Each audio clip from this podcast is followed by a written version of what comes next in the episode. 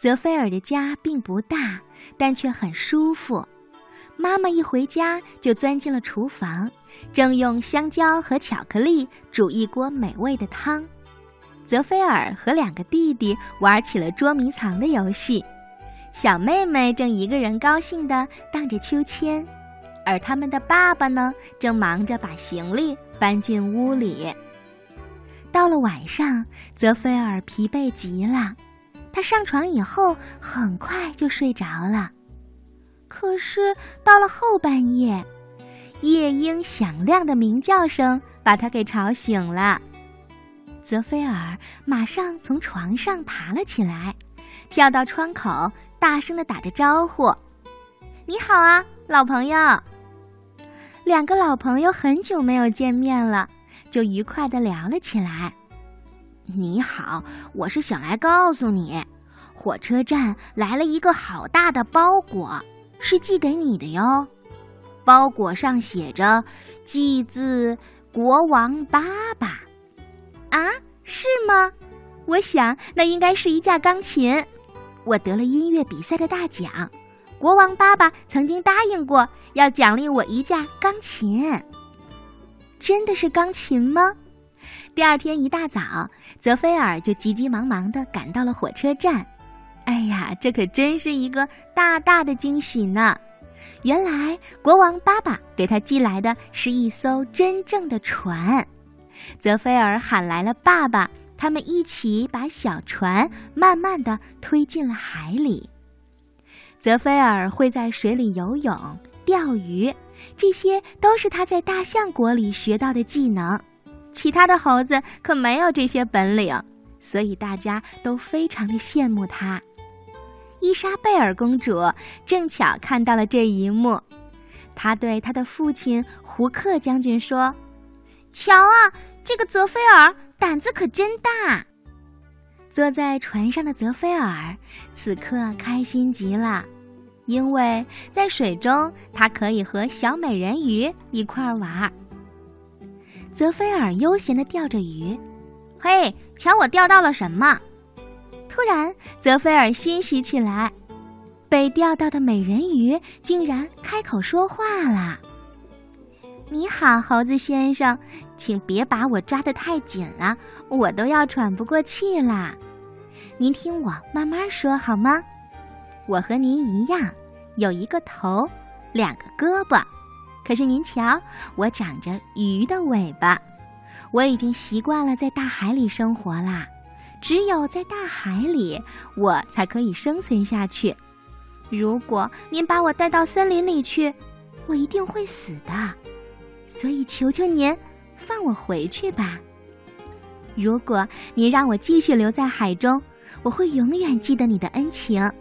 如果有一天您需要我的帮助，您就向海里扔三颗石子，并且喊三遍我的名字，爱来。不管我在哪，我都会听到您的呼唤，然后我会马上游过来。我永远不会忘记您的。小猴泽菲尔听了小美人鱼的话，他觉得有道理呀。鱼离开了水，怎么生活呢？于是便从他的身上轻轻地取下了鱼钩，把它放回到了大海中。小美人鱼感激地向他挥了挥手，转身就游走了。看着美人鱼离去的样子，泽菲尔心里真的有点难过。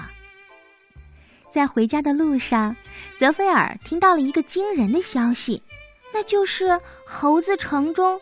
伊莎贝尔公主失踪了，泽菲尔赶紧买来了一张报纸。他边看边想：“哦，怎么会这样？可怜的公主！早上我出发钓鱼的时候，她还好端端的站在海滩上啊。”从路上行人的讨论当中，他听明白了，原来伊莎贝尔公主在猴子宫殿玩耍的时候，天空突然飘来了一朵绿色的云。把它包裹在中间，然后周围的人就看不见它了。云朵飘走之后，只留下了一股像烂苹果一样难闻的气味儿。女儿不见以后，胡克将军非常的着急，他陷入了无尽的绝望当中。他命令阿里斯上校带领卫队去搜寻自己的女儿。勇敢的上校向他保证，一定会拼尽全力把公主找回来。就这样，阿里斯上校一刻都没有停留，他带领着手下的士兵四处搜寻失踪的公主，河里呀、树上、山上，甚至灌木丛中都找了个遍。总之，只要能够想到的地方，他们都搜遍了，可仍然没有伊莎贝尔的影子。心急的胡克将军坐汽车匆匆地赶来了，他询问公主的消息，但是阿里斯上校沮丧的表情告诉了他一切。将军也明白大家的难处，知道他们都尽力了，只好心情沉重地离开了。找了很久都没有消息，大家都很沮丧。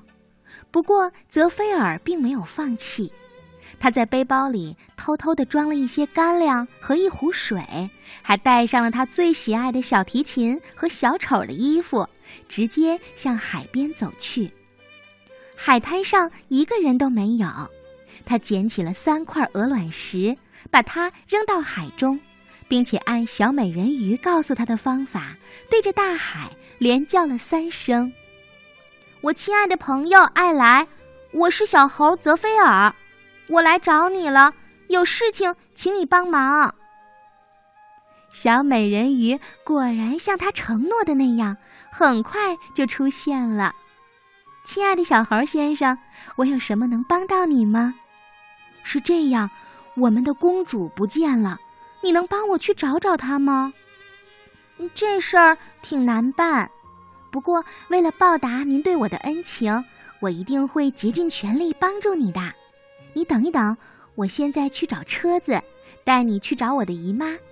她在这儿呀住了好多年了，肯定会知道一些什么。小美人鱼说完了，转身就游回了海中。不一会儿，他们就坐在了一个巨大的海螺壳里出发了。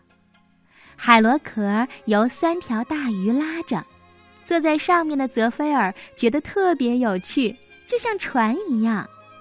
艾莱驾驶着它驶向了一座荒岛。过了一会儿，艾莱就指着不远处的一个小岛说：“瞧，我的姨妈露丝就住在那儿，我们马上就到了。”她会给咱们出主意的。